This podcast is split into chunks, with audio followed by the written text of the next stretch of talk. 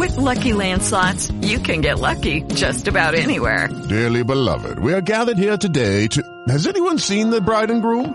Sorry, sorry, we're here. We were getting lucky in the limo and we lost track of time. No, Lucky Land Casino, with cash prizes that add up quicker than a guest registry. In that case, I pronounce you lucky. Play for free at LuckyLandSlots.com. Daily bonuses are waiting. No purchase necessary. Void where prohibited by law. 18 plus. Terms and conditions apply. See website for details. Lucky Land Casino asking people what's the weirdest place you've gotten lucky? Lucky? In line at the deli, I guess? Aha, in my dentist's office. More than once, actually. Do I have to say? Yes, you do. In the car before my kids' PTA meeting. Really? Yes. Excuse me, what's the weirdest place you've gotten lucky? I never win and tell. Well, there you have it. You can get lucky anywhere playing at LuckyLandSlots.com. Play for free right now. Are you feeling lucky? No purchase necessary. Void where prohibited by law. 18 plus. Terms and conditions apply. See website for details. Si eres nuevo por aquí, bienvenido. Si ya tienes tiempo por acá, seguro te gusta la mala vida. Acompáñanos cada miércoles y sábado. Nos reunimos en familia para adentrarnos en las mentes y el caos de los peores asesinos alrededor del mundo. Puedes encontrar episodios de la primera temporada en las plataformas de iBox, Spotify, Apple, Google o cualquier otra plataforma en la que escuches podcast. Bajo el nombre Juego de Asesinos. La mejor manera de ayudarnos es dejarnos un comentario, To like, compartir dejarnos un review en Apple Podcasts, o presionando seguir o follow en cualquiera de las plataformas. al igual que buscarnos en Instagram y Facebook. Aparecemos como Juego de Asesinos-podcast.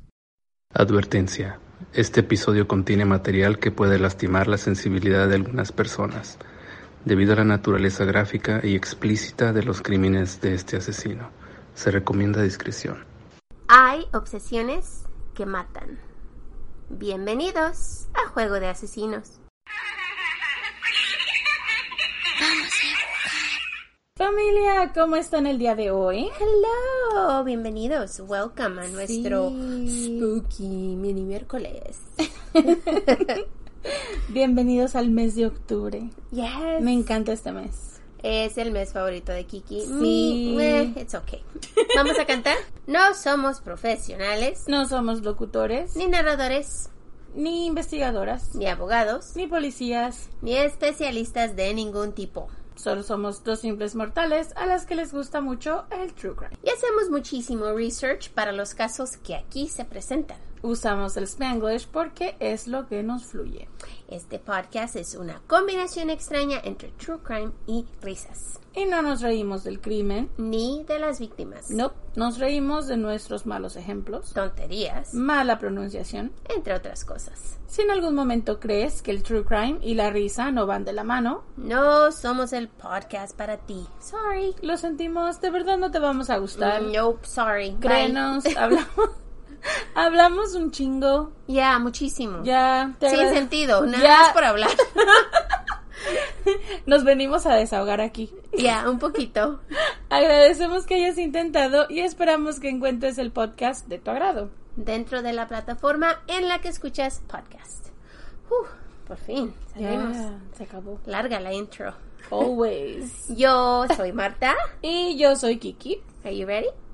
Vamos a jugar. Dorothy Jane Scott era una madre joven de 32 años que tenía un hijo de nombre Sean de 4 años. Ellos vivían en Stanton, California, con una tía de Dorothy. Trabajaba en Anaheim como secretaria de un swingers psych shop, que es como una tienda donde venden inciensos o cosas así. Y también trabajaba en John's Head Shop, que es una tienda donde te buscan trabajo. Algo así. Para poder ir a trabajar, sus padres le ayudaban cuidando a su pequeño Sean. Cada tarde lo recogía y conducía aproximadamente 20 minutos hasta la casa de su tía.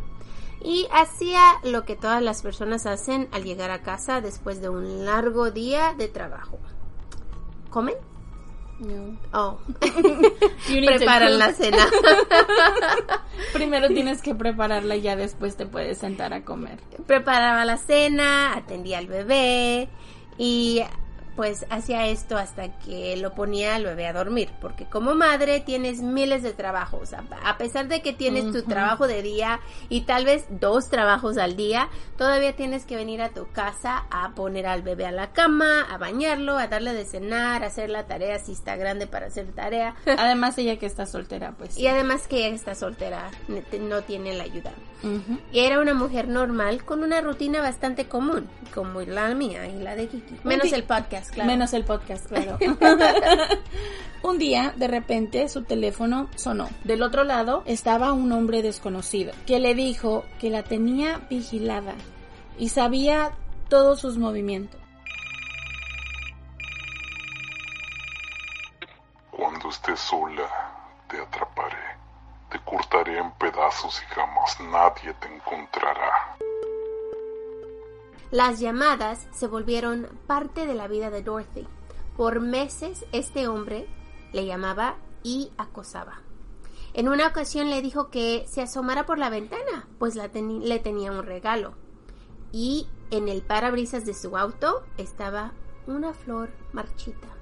Imagínate qué horrible es eso, que alguien te diga eso y tú no sabes si es verdad o no. O sea, tú tienes que creerle a la persona que está en el teléfono porque no sabes de dónde son, de dónde están, si te están mirando. Y además si tienes una rutina así como la de ella que siempre hace lo mismo. Además de que yo pienso que al principio lo tomas como broma, ¿no? right. Si alguien te habla y tú dices, oh, ok, whatever. Freak. Pero qué miedo. Otras veces solo llamaba para decirle que él sabía dónde estaba o lo que traía puesto. Esto aterrorizaba a Dorothy. En algún momento decidió platicarles a varias personas sobre estas llamadas y mencionó que la voz le parecía muy familiar, pero nunca mencionó a quién. Además, después de escuchar la voz por muchos meses, quizás ya se le hacía como algo que reconocía. Right, porque si la escuchas diario, pues al fin la vas a conocer porque te está llamando este hombre diario. El 28 de mayo de 1980, Dorothy estaba en un meeting en, un en su trabajo. Y se dio cuenta que su coworker, Conrad, tenía una marca roja en su brazo. Y estaba muy hinchado, al punto que ella sabe que necesitaba ir al médico. Ella y otra empleada fueron con Conrad al hospital y ahí se determinó que había sido picado por una Black Widow, una araña ¿Cómo se le llama? Viuda negra. Pues ambas mujeres se quedaron en la sala de espera mientras atendían a Conrad. Y una vez que fue dado de alta, caminaron hacia la puerta del hospital, pero ya era un poco tarde. Dorothy les dijo que por favor la esperaran ahí, que ella iba a ir a agarrar el auto y así no tendría que caminar todos juntos hasta el estacionamiento. Ella acercaría el carro a la puerta. Pasaron los minutos y ella no llegaba. Entonces Pam y Conrad caminaron al estacionamiento y ahí estaba el station wagon blanco con las luces altas encendidas y dirigiéndose hacia ellos. Pero no podían ver quién estaba manejando el auto. De repente el auto acelera y sale del estacionamiento. Ambos se quedaron como, ¿what? ¿Qué pasó? Pero no hicieron nada en ese momento. Imagínate que dices, ¿y esta qué? Pues ya nos dejó aquí, pues ni modo. Creo que vamos a caminar a la casa, ¿no? Pues unas horas más tarde llamaron a los padres de Dorothy para saber si había pasado algo o por qué había salido así del hospital. Pero sus padres, sorprendidos, le dijeron que ellos creían que ella aún estaba en el hospital, pues no había llegado en todo el día y su hijo seguía ahí con ellos. Así que en ese momento sus padres la reportaron como desaparecida. Muy bien, padres, muy bien. Ustedes saben, en cuanto sepan que la persona tiene una rutina normal y no llega a la casa, repórtenla. Sí. La mañana siguiente, el 29 de mayo, encontraron su carro en llamas en un callejón en Santa Ana. La policía investigó al padre de Sean, el ex de Dorothy, pero tenía un alibi muy fuerte, pues estaba en otro estado en ese momento. Lo descartaron. Cuestionaron a todos los empleados en numerosas ocasiones, pero nada servía y como Dorothy trabajaba en la parte trasera de la oficina, nunca había cruzado palabras pues con los clientes, así que pues los empleados eran lo único que tenían. No es como que tienes un cliente regular o algo así diferente, ¿no? Una semana después la búsqueda continúa y alguien llama al teléfono y contesta la madre de Dorothy.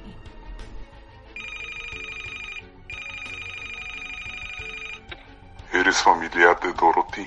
Sí, responde ella. Yo la tengo. Y colgó. Las llamadas continuaron casi cada miércoles por los siguientes cuatro años. Las llamadas eran cortas y usualmente ocurrían cuando la madre estaba sola en casa.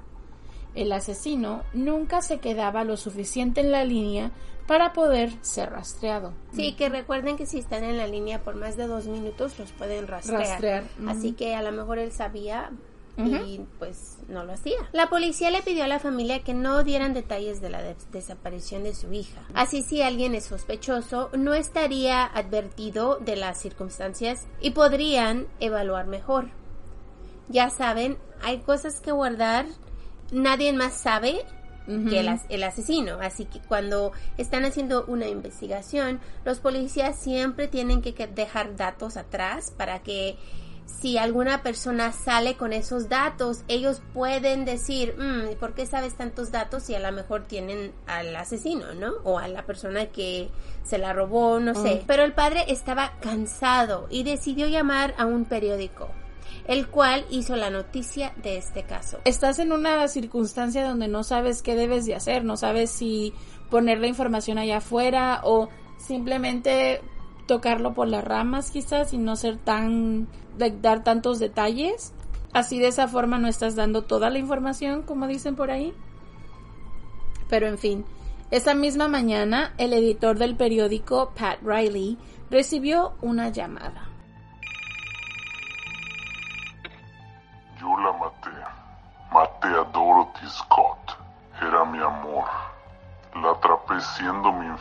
Con otro hombre. Y aunque negó tener a otro, la asesiné. El asesino describió la ropa que tenía puesta Dorothy y por qué había ido al hospital, algo que no estaba en el artículo. En abril de 1984, el hombre llamó durante la noche. El padre de Dorothy contestó y las llamadas se detuvieron. En agosto 6 de 1984, un empleado de construcción encontró unos huesos en una de las áreas donde estaba excavando y tuvo que llamar a la policía porque obviamente cuando encuentras restos de cualquier cosa que sean, tienes que estar cleared por el gobierno o para que te permitan seguir haciendo um, excavaciones. Right, e- y más que cuando tienes un permiso para hacer un edificio, Ajá. que en este caso estaba haciendo este hombre, necesitas decirle todo lo que encuentres al, a- Sí. pues al estado para que vengan a investigar y ya después Te dan el clear y ya puedes y ya hacerlo. puedes seguir. Entonces él le avisa a la policía y se determina que los restos eran de un perro. Pero debajo de estos yacían los restos de Dorothy Scott, con un anillo turquesa y un reloj aún en su muñeca, que había dejado de funcionar a las 12.30 de la mañana en mayo 29. La autopsia no pudo determinar la causa de muerte. La policía estaba seguro que él hacía las llamadas. Él era el asesino. El hallazgo causó revuelo a la comunidad y las noticias cubrían el caso. Los padres de Dorothy estaban destrozados y el teléfono sonó una vez más. ¿Está Dorothy en casa? Se desconoce quién fue el asesino de Dorothy. Su hijo Sean tiene una teoría de quién pueda ser, pero hasta hoy solo es un misterio. Y así termina esta historia. Pobrecita Dorothy, ¿quién sería este hombre que la estaba mirando? Yo pienso que ha de haber sido alguien que ella conocía.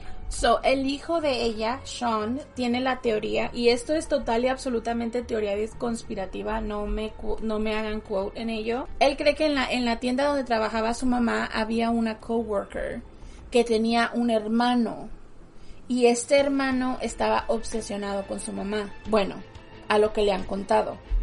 Entonces lo que él cree es que este hermano sabía los horarios de Dorothy y sabía lo que pasaba en la tienda de Dorothy por su hermana que trabajaba en el mismo lugar.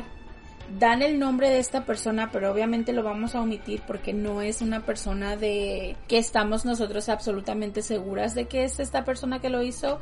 Nadie sabe nada extra, nadie ha dicho nada, no hay más información nueva al respecto y pues obviamente esto ocurrió en el 80, así que ya está. Quien sea que le estaba llamando era un maldito desgraciado porque estarla llamando y acosando y diciéndole todo lo que le iba a hacer y al final del día pues no sé, incluso la llamada donde le hace al periodista diciéndole que ella le puso el cuerno y todo esto, es como él en su mente creía que tenía una relación con ella, cuando al final, cuando en realidad pues no era nada, ella solo estaba asustada de él. Qué horrible, pobrecita. No lo sé, chicos. Maybe we'll never know. Maybe we'll never know. Ya son 40 años, ¿quién quita y la persona, I mean, bueno, puede que todavía esté viva. ¿Quién sabe? Pues sí. Pues depende de qué edad tenía cuando eso cometió el crimen, ya. Pero si tomamos en cuenta como la otro dato de esos que nunca ocupas, que nunca sabes cuándo vas a necesitar, pero que de todas maneras lo sabes. Um, la edad promedio de los asesinos en serie es entre los 28 y los 35. Supongámosle que está en esa edad, tendría más 40 años. Estamos hablando de una persona entre 70, 80 años. 70, 80, yeah. Yeah, somewhere around there. So. Bueno. You know, se irá a la tumba con su secreto. Muy posiblemente. Claro. Bueno, aquí termina nuestra historia. Ojalá les haya gustado. Sí. Ok, y ahora les vamos a contar una historia spooky de uno de ustedes que nos mandó hace poquito. Así que muchas gracias y aquí les va. Esta la mandó César Chávez y dice, eran como las 11 de la noche. Estaba durmiendo en mi cama y de momento sentí que ya no me podía mover. Abrí los ojos y vi cómo se abría la ventana y que alguien estaba entrando.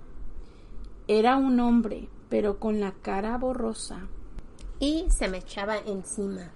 El terror que sentí pocas veces lo he sentido. La sensación duró tal vez unos minutos. Pienso que fue causa de tantos videos que veo o los, las suscripciones de YouTube. I don't know. Que estás mirando muchos videos de YouTube. Tal vez tienes que dejar de mirarlos.